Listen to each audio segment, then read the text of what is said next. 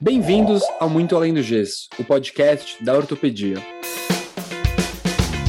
Bom dia, boa tarde, para a noite, para os nossos queridos ouvintes, amantes da ortopedia. Meu nome é Leandro Enisman, sou médico ortopedista e juntamente com os amigos André, Noel, Bruno e Matheus apresentamos o podcast o Muito Além do Gesso, o maior podcast de ortopedia do mundo. Se você não conhece a gente ainda, vai lá no Instagram, no podcast.ortopedia. Não esquece de seguir a gente lá, seguir a gente no YouTube, seguir no, no Spotify, em todo lugar que você puder seguir a gente segue, compartilha aquele vídeo, compartilha no grupo de WhatsApp. É, que a cada 15 dias, às vezes um pouco mais, a gente está aqui compartilhando um pouco sobre ortopedia brasileira, às vezes indo até fora do Brasil, trazendo pessoas super interessantes para que vocês conheçam. E hoje temos uma convidada muito interessante que eu vou pedir para o Noel apresentar para a gente. Boa, Leandro, obrigado. É um prazer aqui apresentar a Dani Neves. É, quando eu a conheci, ela era gerente, né? Mas hoje em dia ela já é diretora médica de um grande hospital ortopédico aqui de São Paulo, ou seja, ela manda em muitos ortopedistas. Então é um prazer ela estar aqui com a gente, para a gente poder ouvir um pouquinho da trajetória dela, é, que é sempre especial, e entender como é que é mandar aí em muitos ortopedistas, Dani? É fácil ou é difícil? Conta aí um pouquinho pra gente. Bom, boa noite a todos. Agradecer o convite para falar no podcast. Eu já acompanho vocês, já vi vários episódios, já aprendi muito aí com, com muitos palestrantes e fico feliz aqui de ter chegado a minha vez. Olha, eu prefiro dizer que eu não mando em ninguém, né? Eu acho que é até mais bom tom. Então a gente compartilha os problemas aí no dia a dia, né? Eu acho que Sabe quando você se sente no lugar certo, na hora certa? Então, ser ortopedista, diretora médica de um hospital ortopédico, né? Eu me sinto muito à vontade de lidar com os conflitos do dia a dia, porque eu tô aqui para isso, né? Eu acho que um, um, bom gestor, ele não pode ter medo do problema, ele tem que gostar do problema, né? E o problema para mim aqui, é, ele é muito conhecido. Eu estou na CD há 18 anos, entrei como médica especialista, fiz minha residência aqui, na verdade, de ortopedia infantil em 2005, depois fui contratada né? E segui carreira de médica primeiro, especialista, depois fui fazendo carreira de gestão. Então, é, quando eu tenho outros colegas aqui que às vezes vêm fazer gestão aqui dentro do hospital da CD, eu falo que a ortopedia é uma especialidade. Cada grupo de médicos, cada especialidade tem a sua característica, né? Então a gente fala que médico é tudo igual, não é né? Eu acho que o médico ele não é melhor nem pior do que ninguém, ele é diferente, né? Ele é uma classe diferente e cada especialidade deve ter suas características. Eu tenho uma amiga agora que está na Oncoclínicas, então ela está lidando com um oncologista, ela trabalhava aqui. É completamente diferente o perfil, né? Então eu acho que é, estar com os meus colegas todos os dias, né, da mesma especialidade e dividir com eles os problemas e as soluções é muito prazeroso para mim, assim. Então eu não me vejo mandando nas pessoas, né? As pessoas me enxergam muito como parceira, assim, desse dia a dia, né? Me, me respeitam, né? Eu acho isso importante, eu acho que por eu ser eh, da mesma especialidade, por estar aqui tanto tempo, enfim, pelo, pelo meu dia a dia, eu consegui muito o respeito de todos esses colegas, para mim isso é, é, um motivo de muito orgulho. E é um grande prazer estar aqui, assim, é, fazendo o que eu faço, assim, eu me sinto muito à vontade fazendo o que eu faço. E Daniela, deixa eu te fazer uma pergunta, porque como a gente fala para a gente, é, assim, eu tenho certeza que todo mundo de São Paulo sabe uh, o que é a ACD, mas se você pudesse falar pelo menos uns números grandes, nada, nada muito preciso, mas mais ou menos quantos atendimentos, quantas cirurgias, que a gente sabe que é uma coisa monstruosa, mas eu acho que isso vai até ilustrar um pouquinho para o pessoal que eventualmente não é de São Paulo, que não conhece a ACD, para dar uma ideia da dimensão daquilo que você faz gestão. Ótimo, André. É, Então, assim, ó, a CD ela foi fundada em 1950 por um colega ortopedista nosso, Dr. Renato da Costa Bonfim. Então, era um cara que tinha grana e era muito estudioso. Ele foi para os Estados Unidos na época da, da epidemia da paralisia infantil, viu os centros de reabilitação serem construídos não só pela paralisia infantil, mas por conta da Segunda Guerra Mundial, e veio trazer esse conceito aqui para São Paulo, né? Não tinha, na verdade, um, um centro de reabilitação para acolher essas crianças com paralisia infantil. Então, a gente tá, vai fazer 73 anos de vida esse ano, né? Eu sempre digo nas minhas falas que se ele tivesse vivo, ele ia se orgulhar do que a CD se transformou, né? Ele fundou a CD, era uma casinha nos Campos Elíseos. Quando você vê foto, é, tinham freiras, né, que eram voluntárias ali, com dois, três médicos, e, e, que ajudavam ali na reabilitação das crianças. Então, 73 anos depois, a CD se tornou um grande complexo. Então, eu, eu trabalho aqui na CD Ibirapuera, que é a nossa central, que a gente chama, é matriz.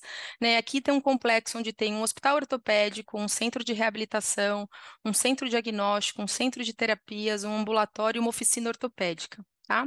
Eu tenho outras unidades da CD, né, aqui em São Paulo e fora de São Paulo, então eu tenho a CD da Moca, Mogi, é, a CD Osasco, Porto Alegre, Recife, Uberlândia, e essas outras ACDs fora de São Paulo, nenhuma tem hospital, tá? A única que tem hospital é essa. Então, um pouquinho dos números de 2022.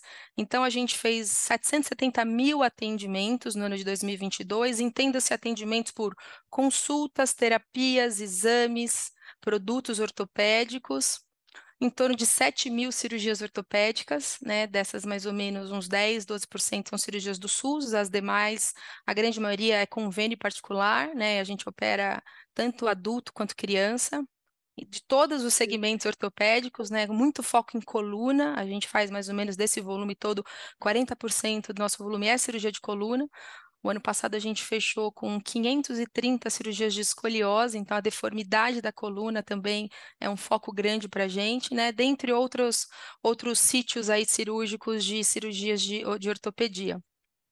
A gente tem mais. Te interromper um pouquinho, claro. Daniela, que, que, eu acho que é uma coisa que vale a pena para quem não.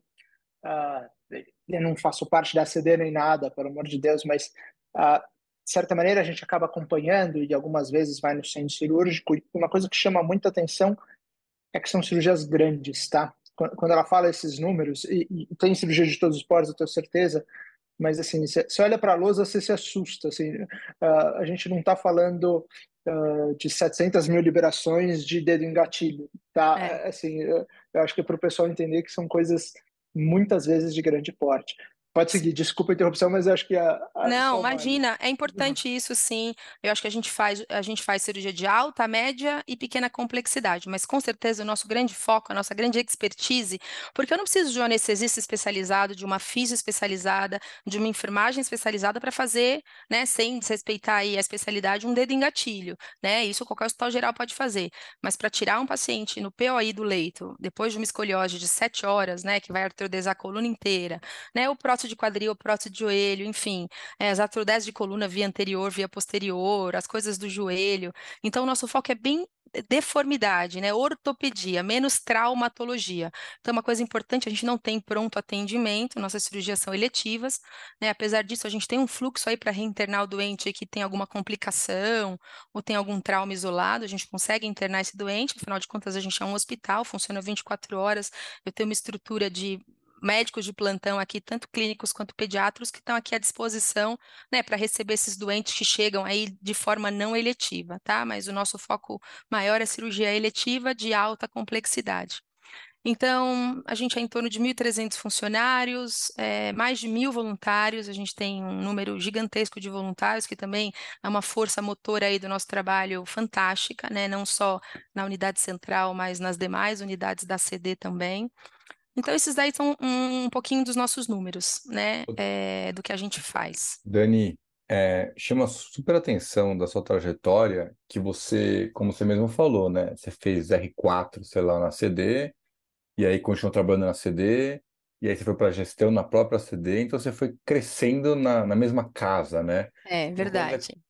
E, e como é que foi essa transição para você, né? Porque você foi R4, então de repente você era residente, e e aí você virou é, é, gerente médica, e, e, como é que foi essa transição? Era uma coisa que você queria, ou você se imaginava é, operando, fazendo salter e não sei o que, essas coisas aí de Olha, eu acho que como... como... é que a Dani se imaginava? Meio piegas nessa pergunta. É, né? não, mas, mas é uma pergunta legal, uma pergunta psicanalítica, é uma pergunta boa.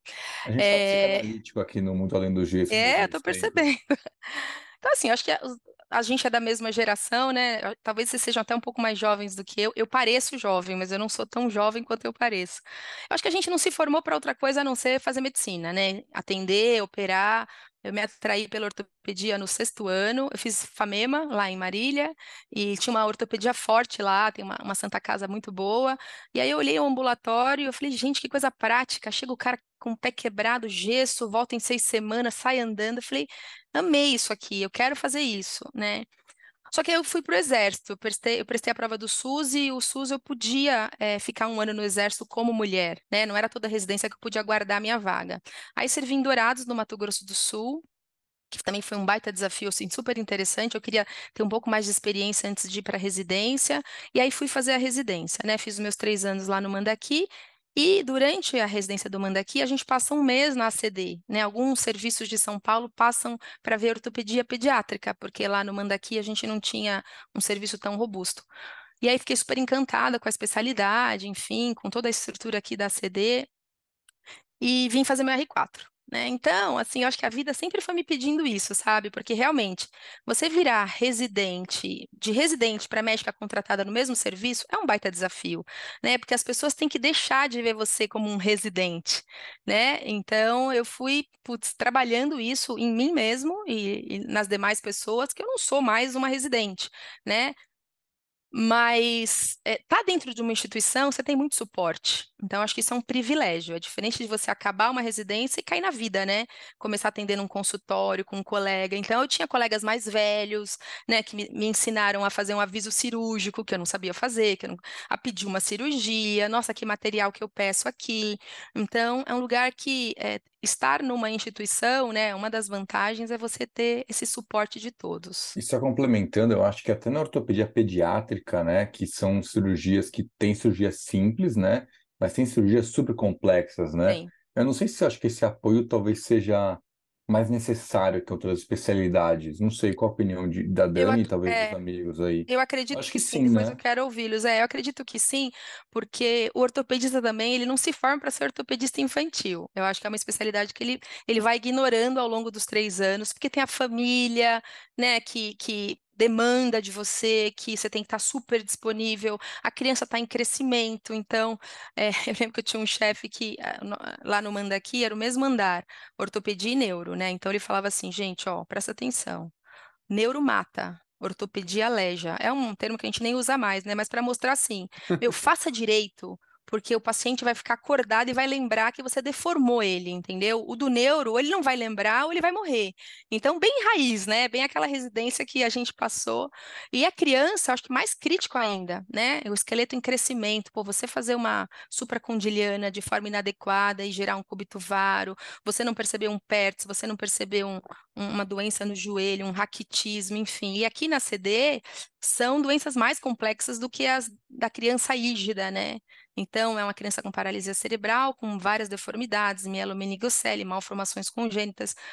Então, acho que esse suporte é super necessário, assim, largar o cara que acabou de sair do R4 para fazer a vida sozinho é mais difícil, mas eu queria ouvi-los aí, Leandro e André também sobre isso. Não, assim, eu acho que só um comentáriozinho rápido. Além de uma certa tradição ali em ortopedia, a Marília tinha um time de judô muito bom, que eu lutei bastante contra. Então, É é, verdade, o é- é Buda, né? inesquecível. Que, assim. o Buda, que Deus o tenha, né? O Buda faleceu, aquele atleta que. Não, eu soube, é um cara É, super então, que era bacana. um super atleta, né? E o time de handball feminino também era bom, tá? Eu Também é jogava. bom, viu? Pega essa, André.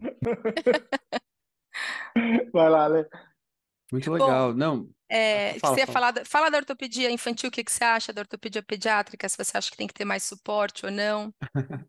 Eu só queria comentar uma coisa que eu, eu, eu tô na dúvida se você chegou a comentar, Dani, que pra gente que tá aqui de São Paulo sabe, mas que eu acho que pra quem é de fora de São Paulo associa muito a CD com a parte de SUS, né? Mas na verdade a CD tem uma parte é, super forte de convênio particular. E na minha experiência, eu já operei bastante na CD. Uma coisa que é muito legal pra gente como cirurgião é estar no hospital inteiramente ortopédico, né? Então, aquela coisa que às vezes tá no hospital mais geral, você pede uma coisa muito específica, as pessoas te olham com uma cara de interrogação assim que que você não sabe, não sabe nem o que está acontecendo, né? Então, putz, eu lembro que tem uma quantidade grande de radioscopia, radioscopias boas. Eu lembro de uma cirurgia até que eu estava junto com o André, que a gente ia fazer uma, uma revisão de próstata de quadril grande e teve uma fratura intraoperatória, infelizmente, a gente pediu uma caixa de... A gente conseguiu achar uma caixa ali de, de fêmur distal bloqueado que tinha lá na casa, entendeu? Que é uma coisa que eu acho que uma muito próxima poucos... cirurgia, provavelmente. Vocês É, usaram a caixa de alguém. que... Mas era um sábado à tarde, que não prejudicamos ninguém, Então a tá falar bom. para Domingo não segunda-feira. tem cirurgia. Aliás, perdemos uma churrascada. A gente num uma evento balada um dia conta bem histórico. Putz, Foi um dia É. bem histórico. Minha esposa que tá aqui do lado não deixa esquecer desse dia. marcou, E- né? É, uma cirurgia, programa, um dia que a gente chegou para uma cirurgia de umas quatro horas, acho que levou umas dez, sei lá. Mas a, essas guerras que acontecem, né? Então, assim, realmente é um hospital muito bacana, assim, que eu acho que é. É, as pessoas de fora de São Paulo provavelmente não conhecem tanto. Mas com relação à, à ortopedia pediátrica, é, eu acho que com certeza é uma especialidade que precisa de muito apoio, ainda mais quando está lidando, é, pensando em pacientes mais neurológicos, né, pacientes sindrômicos, então daí envolve uma equipe de neurologia, uma equipe de pediatra, uma equipe de fisiatria, uma equipe de reabilitação que realmente é. torna é, o, o, o negócio muito complexo, né?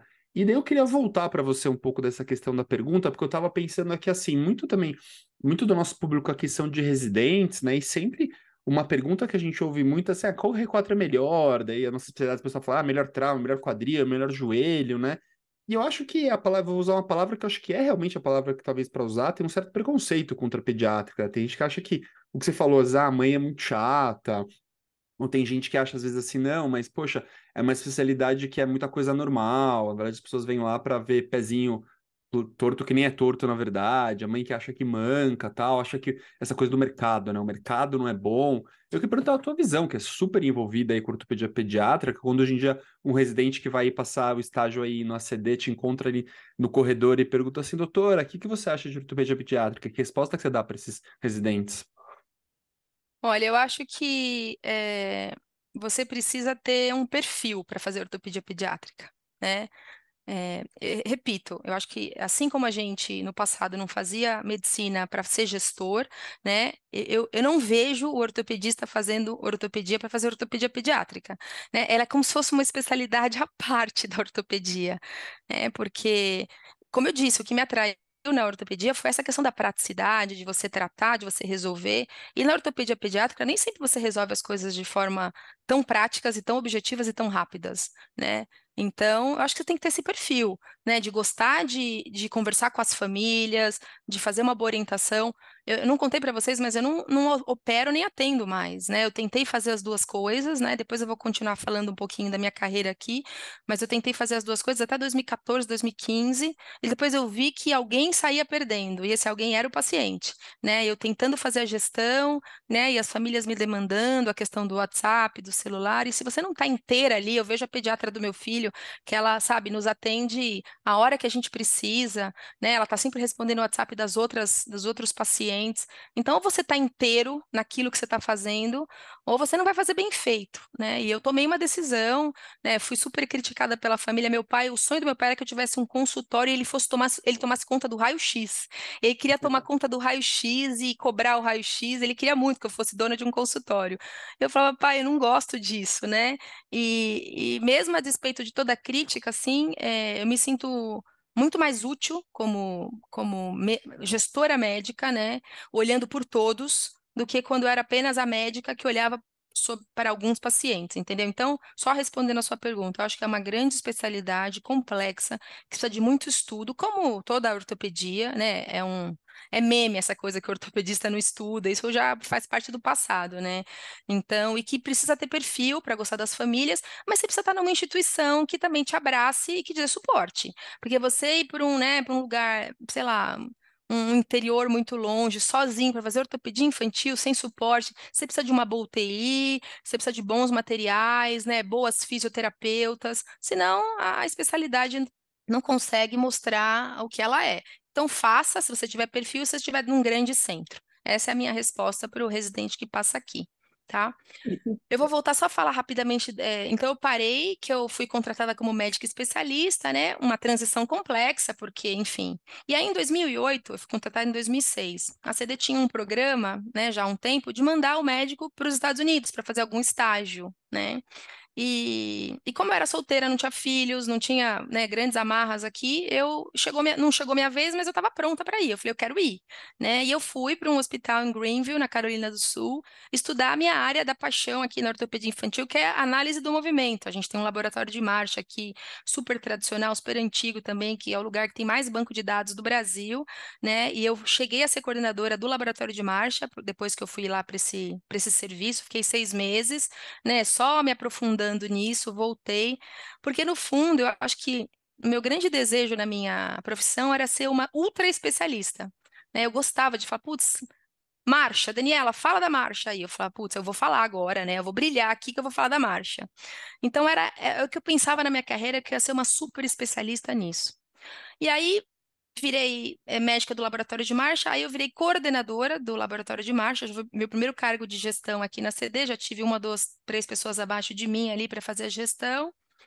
E um pouquinho mais para frente, a CD começou a pensar em ter uma acreditação internacional, né? Hoje a gente tem a Kementum, na época, em 2012, a gente pensou em ter a JCI, então veio a JCI aqui e a gente começou um processo de acreditação internacional. E eu era a médica que mais me interessei por isso. Eu falei, poxa, gostei dessa coisa desse manual, sabe? Esses capítulos, tem um capítulo só de cirurgia, de anestesia, um capítulo de infraestrutura. Comecei a entender o manual e comecei a me envolver com isso. Então, meu caminho para a gestão foi pela qualidade, né? Então, eu virei uma médica da qualidade para dar esse suporte para o processo da Joint. E aí, em 2014, eu recebi o convite de ser gerente médica do hospital. Eu não sei quando o Leandro e o André tiveram esse problemão aí no centro cirúrgico, que ano que foi, se eu já era gerente médica. Não lembro desse caso. Peraí, Dos casos mais cabeçudos. 2014, eu acho. 2014? Seria um problema se não tivesse a caixa. Pô. É, pra gente foi tudo ótimo, deu tudo certo. É, mas às vezes o paciente fica muito tempo anestesiado, vai para UTI grave, vai entubado, aquelas coisas, né? É. Mas enfim, então deve ter acabado tudo bem, porque não foi um caso que me marcou. E aí eu fiquei como gerente médica há quatro anos, de 14 a 18. E em novembro de 18, eu assumi a diretoria médica dessa unidade aqui em Ibirapuera e tô até agora. Então, essa foi a minha, minha trajetória. E eu vou fazer uma pergunta, Daniela, porque até traçando um paralelo, né? Eu fiz gestão por um tempo, assim, acho que até é uma coisa que e agora em janeiro eu encerrei minha carreira como executivo. Eu voltei a ser só médico, então de certa maneira talvez eu abri o Y, abri o Pente, e depois optei por ser médico e, e outras atividades eventualmente parecidas. Mas como foi a decisão de falar assim, olha, mês que vem eu não atendo mais ninguém? Porque por mais e, e, eu particularmente eu gosto muito da carreira do executivo médico. Eu acho que uhum. assim eu nunca trocaria para algumas funções o executivo médico por alguém, sei lá, uh, formado só em administração entre aspas. Mas a decisão pessoal de falar assim, olha, mês que vem encerrou minha atividade assistencial. Como é que foi?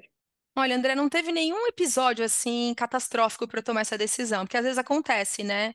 Poxa, sei lá, é, enfim, tratei mal um paciente ou fui mal numa cirurgia, não teve nenhum evento assim. Eu acho que isso foi indo muito naturalmente, sabe? Eu fui sendo, eu ia sendo tirada das reuniões por conta de demanda de pacientes, eu ficava dividida, falava, putz, atendo, fico, vou. Eu sempre tentava colocar o paciente em primeiro lugar, porque era o meu foco e eu gosto de atender. Eu acho que eh, se eu tive uma perda nessa questão de mudança de carreira foi as histórias das famílias que me encantavam assim. Eu nunca fui um ortopedista interessada no pé ou no quadril, né? Então, eu, eu, tenho esse perfil da, da pediátrica porque eu gosto de conversar com as famílias, entender aquele contexto. Pode vir a avó na consulta, vem a tia, fala todo mundo, todo mundo contribui, né? Então, eu, eu, eu me afeiçoo às famílias, as famílias se afeiçoam. Dizia o doutor Zerbini que um bom cirurgião tinha que manter um distanciamento aí de tudo, mas eu nunca consegui tá? Então isso me fazia até sofrer um pouco quando eu tinha alguma complicação, alguma coisa assim, né? Então eu adorava isso, adorava. Eu sempre fui uma, médica que tinha pouco volume, eu não gostava de operar 30 no mês, eu preferia operar um por semana, mas conhecer cada caso, na minha agendinha lá, e quando alguém me ligava, eu falava, puta, eu sei quem é. Então eu gostava dessa medicina calma, tranquila, né, com uma complicação ou outra ali, eu sempre pensava, meu Deus do céu, eu não quero nunca perder uma, um paciente, ainda mais criança, né? E antes de eu ser mãe e, e me tornar mãe, assim, me fez uma profissional infinitamente melhor. As mães me entregavam as crianças no centro e falavam, doutora, cuida como se fosse seu. Eu não entendia aquilo. Eu falava, tá bom, eu vou cuidar super bem, como médica. Depois que o Luca nasceu e a primeira vez que alguém me entregou, cuida como se fosse seu, nossa, aquilo me tomou o corpo. Eu falei, gente, agora eu entendo o que é tomar uma criança no colo e, e cuidar como se fosse seu, porque agora eu tenho um, né? Então, assim, é, apesar de todo esse lado que eu era super apaixonada, foi muito natural, André. Não teve uma data assim, sabe? Gente, ó, bloqueei a minha agenda. Os atendimentos foram, foram, eu fui desmarcando o paciente, fui deixando de operar aos poucos. Quando eu vi, eu não tinha mais agenda, eu falei, gente, olha, a partir de agora não dá mais, né? Mas não teve nenhum evento que me fez fazer isso, foi uma coisa natural e foi uma decisão assim, alguém tá, tá perdendo nessa história. e é o paciente que eu não estou conseguindo dar o suporte que eu gostaria. Porque operar e deixar o colega. E eu, a gente não tinha assim, a gente sempre teve um time aqui, mas sempre os casos foram de cada um, né? Claro que alguém podia ver um caso para mim, mas não era aquela questão, aquele, aquela, aquela lógica de time que se você tá, o outro tá, é a mesma coisa, né? Aqui a gente faz uma, algo muito personalizado, né? A fisioterapia é personalizada, atendimento médico é muito personalizado, é tudo muito personalizado. Então, não sei se eu respondi, mas foi mais ou menos isso. Não, respondeu sim. E, e Daniela, voltando para o assunto, que eu acho que você também é a nossa primeira ortopedista pediátrica, né? Para a gente aprofundar nisso. Uh, eu, eu tenho para mim, assim, se a gente for pegar, vai, década de 70, a ortopedia, ela tinha raio-x, ela tinha ultrassom, mal e mal tinha toma e ressonância, pelo menos no Brasil. Então, as pessoas, em geral, operavam muito menos. E aí, mais para frente, com melhora de exames, melhora de implantes, você vê que teve realmente um, um shift grande para áreas mais especializadas e menos generalistas. E eu, como um traumatologista, sou um, um dos generalistas. Uhum. E, de certa maneira, a ortopedia pediátrica, posso estar errando, tá? mas eu acho que ela perdeu um pouquinho o apelo, perdeu um pouquinho a popularidade. Eu não sei se você concorda com isso. O que, que você acha disso? Você acha que está faltando ortopedista pediátrico ou os centros eles diminuíram? O que, que você fala em relação à ortopedia pediátrica hoje o que, que você acha que vai ser a perspectiva no futuro? É, eu vejo que nesses anos aí que você falou, 60, 70, não tinha essa divisão, né? O cara fazia tudo, né? Então não tinha ortopedista infantil. Eu que fiz em Marília, tinha o doutor é, Maldonado, que era um cara muito famoso lá na ortopedia, né? Ele, ele operava de bebê até 100 anos de idade, qualquer cirurgia, qualquer coisa. Então, eu acho que é uma especialidade que ela, ela veio um pouco mais tarde para se solidificar. E a gente não tem nos serviços em São Paulo, né, na grande maioria, né? O Hospital das Clínicas tem um grupo de pediátrica, de paralisias, a Santa Casa, mas nos demais serviços a gente não tem isso estruturado. Então o residente ele não é exposto a isso, né? Tanto que a gente tem essa parceria com alguns serviços em São Paulo para a pessoa passar aqui um mês. Só que um mês de ACD, ele, ele não retrata a realidade, né, gente? Porque é, onde, é centro de, como o Leandro estava falando, aqui é um hospital especializado, né, um centro de reabilitação, a gente recebe, né, casos do Brasil inteiro, a gente vê casos raríssimos aqui. Então, também passar um mês aqui e falar, putz, essa vai ser minha vida? Provavelmente não vai, se você não estiver aqui, né? Porque as pessoas não vão te encaminhar esses casos. Ninguém vai ficar encaminhando osteogênese imperfecta para um, um consultório só, né? Então, gente, você vê que a gente nem tem tudo para tratar osteogênese. A gente, a gente tem parceria com o Hospital São Paulo para fazer o pamidronato, por exemplo né? Apesar da gente ser um centro de referência de um monte de coisa, a gente não consegue ter tudo. Então, eu acho que por muito tempo as pessoas, e até hoje, tá? A gente vê ortopedistas é, generalistas fazendo pediátrica ainda, né? Você se mete a, a, meter um fio no fêmur, uma haste no fêmur, uma super. Todo mundo sabe fazer um pouquinho isso, né? Quem faz trauma faz. Você faz de criança também, você como traumatologista. Fácil, fácil. Não existe, eu acho que não tem traumatologista pediátrico e trauma. Se bem que a gente tem um congresso que é o Troia, que é trauma pediátrico pediátrico, né? Mas eu vejo que o traumatologista ele faz a criança também na boa, né? Sem grandes complicações. Então eu acho que é isso. Eu acho que é, o cara é exposto, é pouco exposto à especialidade ao longo da carreira.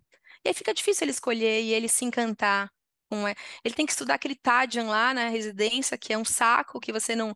Porque se você não vê os casos, você só lê no livro, é muito chato, né? Então, eu acho que é por, é por aí o caminho do desinteresse aí. Eu não acho realmente que é uma especialidade. Eu vejo o glamour da especialidade pelos locais de congresso, né? Então, assim, putz, olha, sei lá, ombro, cotovelo, joelho vai para a Costa do Sauípe, vai para não sei aonde. A ortopedia pediátrica é sempre um lugar simples, é, lugares mais, entendeu? É um grupo muito pequeno, tem poucos membros. Entendeu? Sabe, não é o milionário do joelho que a gente tá É, joelho é só eu, eu tô top rindo lugar. porque, cara, a churrascaria que o pessoal do joelho tá fazendo a reunião tá caindo de nível a cada ano, entendeu? No começo era uma churrascaria que dava vontade de ir. Aí depois foi Agora, mais ou menos agora, eu recebo Agora não é igual o é pessoal da regenerativa agora, né? Que tá nas primeiras É, churrascarias. mas sabe qual é o problema, eu acho, gente? eu, eu acho, joelho tá uma acho, que- acho que a piada. gente, é, eu acho que a gente tem alguns índices diferentes de avaliação de qualidade. É, o índice velocidade do elevador, qualidade do hospital também é um bom índice, viu? É um Se quiser ótimo. estudar esse índice, vai, vai bem também. Mas eu acho, Noel, que a gente vai mudando, né? Quando convidam a gente há 10 anos e a gente é recém-formado, quando a gente é residente, a gente tem fome e a gente topa qualquer coffee break, qualquer restaurante, a gente vai. E aí a gente vai, né, ficando mais velho, vai tendo filho. Não é tudo que atrai, né? Às vezes até uma coisa muito boa já não, não é É, tão atrativa, Pode, né? pode ser que eu esteja ficando fresco, mas Eu acho que sim. Eu acho que é acho que o uma. Matheus tem uma pergunta aí, né, Matheus? Vamos Aproveita lá. aí, futuro ortopedista pediátrico, vamos ver. Não, eu ia falar com a Daniela que acho que assim como você sonhava em se super especializar, eu acho que a maior parte das pessoas que entra na faculdade pensa que essa vai ser a trajetória natural dela, né? Uhum, Vai fazer residência, vai fazer sub e vai se super especializando. É. E você acabou indo para o outro lado de gestão, e as pessoas acabam não, não tendo muito essa vivência durante a faculdade. Na minha faculdade, acho que tem um mês só de gestão, mas eu não faço a mínima ideia de como que é o dia a dia do gestor. Então, acho que se você puder falar um pouquinho de como que é o dia a dia do gestor médico para todas aquelas pessoas que têm interesse nisso, mas não fazem ideia. Porque acho que você escolhe a- o que você vai fazer muito pelo dia a dia, né? É verdade. E assim, muitas vezes um estudante quer acompanhar um médico de verdade fazendo alguma coisa. Dificilmente um estudante vem atrás de mim e fala assim, Daniela, eu quero acompanhar o seu dia, né? Porque a pessoa nem lembra disso, né? Mas eu acho que a primeira diferença é que a gente não pode se especializar em nada, né? Eu, como gestora, descobri na, na carne eu tinha que entender um pouco de cada coisa. Isso me angustiou no começo, né? Eu não conseguia aprofundar muito. Então tem que ter um pouquinho da farmácia, um pouquinho de suprimentos, um pouquinho de nutrição, um pouquinho da física, um pouquinho da enfermagem, um da ortopedia, eu já entendia. E olha, gente, eu, eu, eu ainda vou no congresso da SBOT e eu entro lá nas salas para me aprofundar mais nas coisas, porque às vezes eu não é tudo que eu consigo entender, né? Não sou de joelho, não sou, né? Mesmo eu estando aqui no dia a dia, né? E converso com os colegas todos os dias, eles me ajudam tam- também. Então, o primeiro ponto, Matheus, é que o cara tem que saber que ele não vai aprofundar em nada, né? E esse é o cargo da gestão, né? Da gestão médica, pelo menos. Mas você tem que ter uma noção de tudo para você poder discutir, né? Esses problemas todos. O hospital, ele é considerado um, um dos locais mais complexos para se trabalhar. Porque são muitos profissionais com muitas atividades diferentes.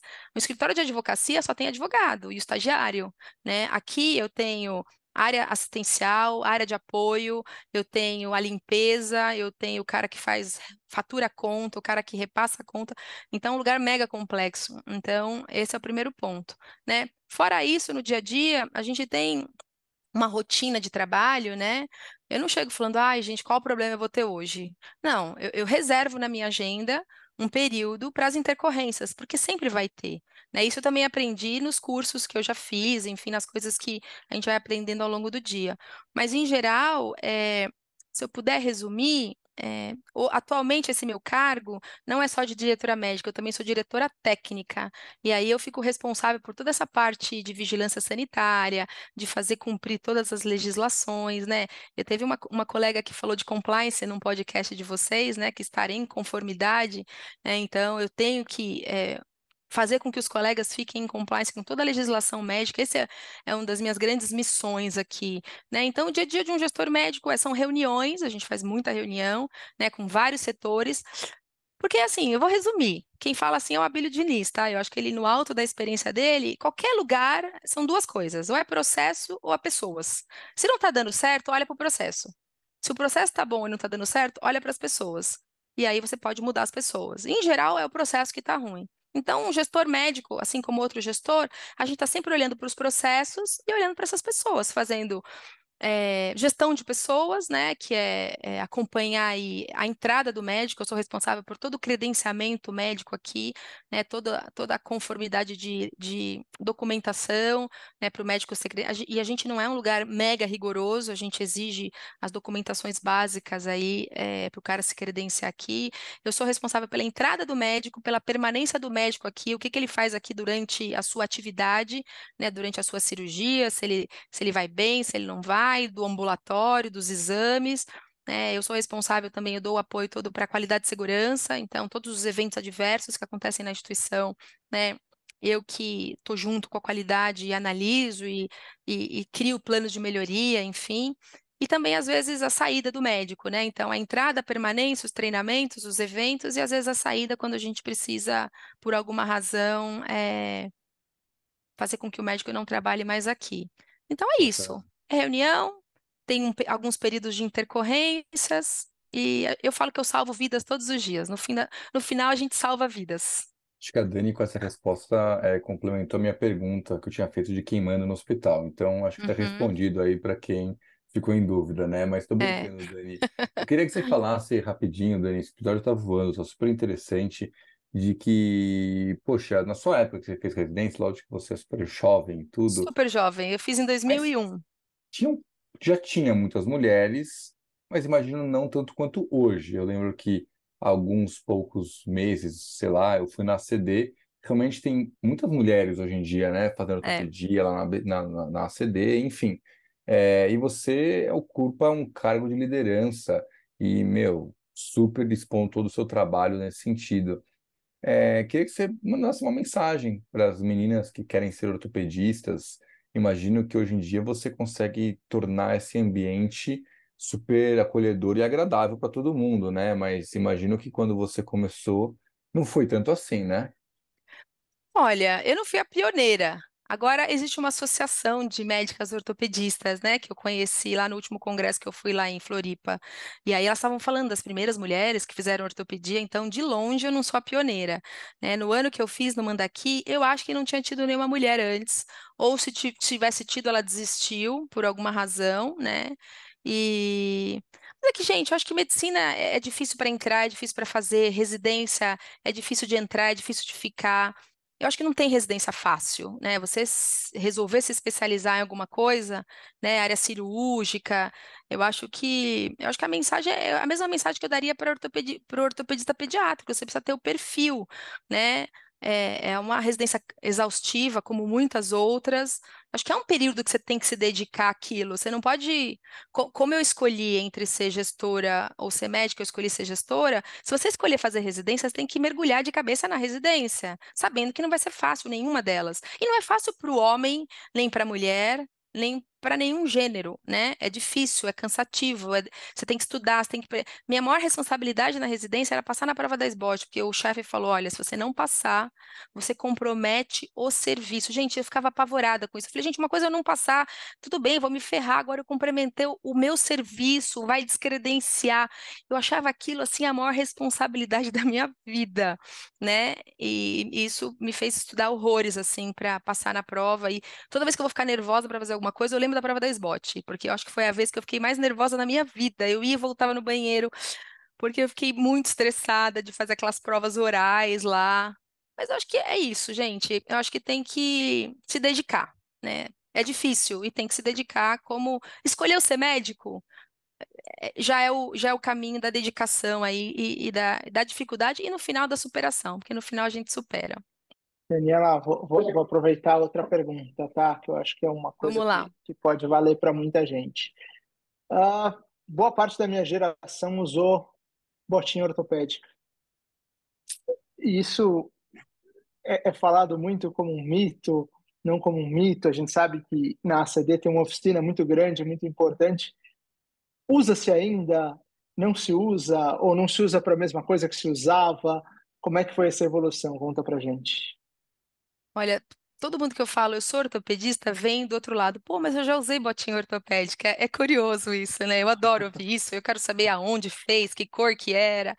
Então você tem razão, né? A, bota, a famosa bota ortopédica que a gente produziu na CD há muito tempo, servia para absolutamente tudo, para pé plano, para marcha em rotação interna. Aí, aí eles faziam as botas com aquelas hastes laterais, né? Então Infelizmente, eu tenho que falar que a gente usou isso de forma desnecessária, mas naquela época, né, muito fácil a gente ser engenheiro de obra pronta. Naquela época não se sabia, né, das evidências. Então, é, então muita palmilha que a gente usou, muita bota, realmente não precisava. E era uma história natural da- do negócio. Era um pé plano que depois ia virar um pé normal, ou então o cara ia ter pé plano pro resto da vida, porque era um pé plano familiar. Ou era uma marcha em rotação interna que não tinha nada a ver com o pé, tinha a ver com a rotação interna do quadril e a bota, enfim, né? Então, realmente, as evidências hoje, é, hoje elas não, elas não sustentam mais essa questão da bota, né? O que a gente usa são as órtices mesmo, é, para as nossas patologias aqui que a gente trata aqui, né, no pós-operatório, para manter a correção, as botinhas para o pé torto congênito, quando você faz ponsete, né, e aí você usa aquela botinha, é, que eu esqueci o nome agora, mas enfim, mas aquela bota tradicional pesada do filme Forrest Gump, né, Forrest que ele Gump. usa, né, que Uhum. ele, ele pisa ali com força, isso realmente é, ficou no passado, André. Muito bom. Que bom, que bom. Dani, e agora sim a gente vai para um quadro aqui do nosso, do nosso podcast tradicionalíssimo já, que é o quadro de indicação de livros, podcasts, filmes. Então a gente queria pedir para você compartilhar alguma dica com nossos ouvintes e depois o nosso time aqui também vai compartilhar nossas dicas de hoje. Tá, é um de cada ou só um Como você quiser, pode ser um livro, pode Tá. ser três, pode Eu ser aca- cinco, aqui você é convidada. Eu acabei de ler um livro, chama Entre a Glória e a Vergonha, é de um jornalista chamado Mário Rosa. O Mário Rosa, ele se auto-intitulou um consultor de crises aí ao longo dos últimos 20 anos. Só que ele acabou dando muita consultoria de crise para o pessoal da Lava Jato, o pessoal da Odebrecht. Então, ele se viu um consultor de crise, ele se viu no meio de uma crise, porque a Polícia Federal chegou na casa dele para prender ele, porque ele tinha prestado serviço para as pessoas em investigação. Então, o livro é como se fossem as memórias, né, de um consultor de crise passando por uma grande crise, né? Como é que o público dele ia enxergá-lo a partir daí. E eu acho que serve muito para a gente, né? Eu acho que a gente vive sempre entre a glória e a vergonha.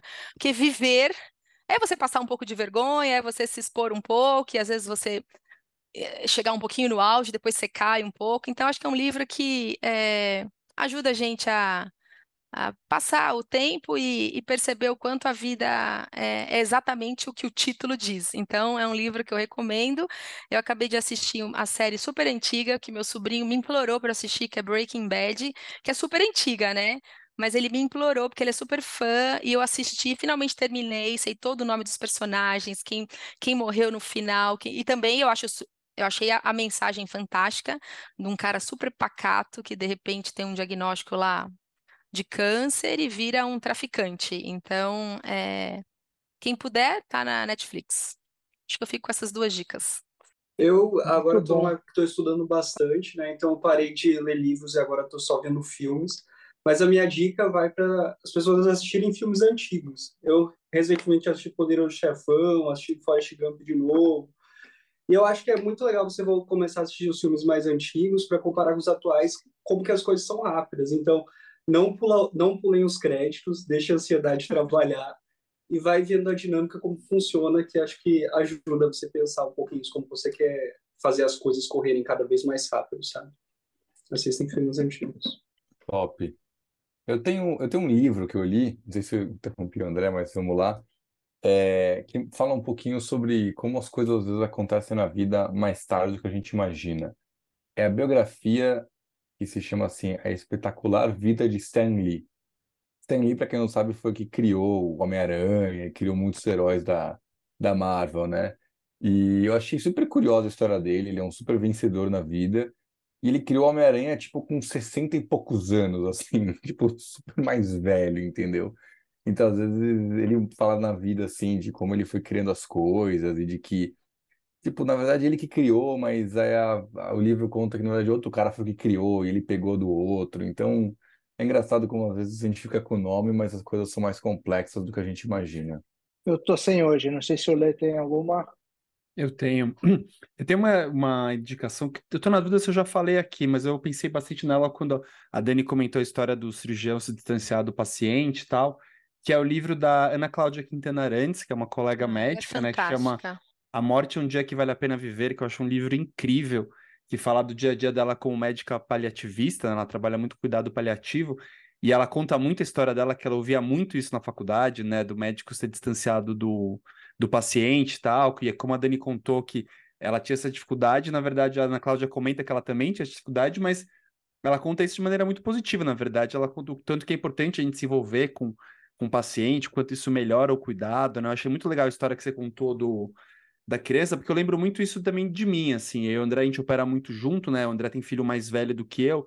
Eu lembro que uma das vezes que a gente foi operar uma criança, depois que eu- o, o, o filho mais velho do André tinha nascido, já não tinha filho ainda, e eu vi ele olhando meio pra criança e perguntei assim, meu, tipo, é diferente? Hoje em dia ele falou, puta, é.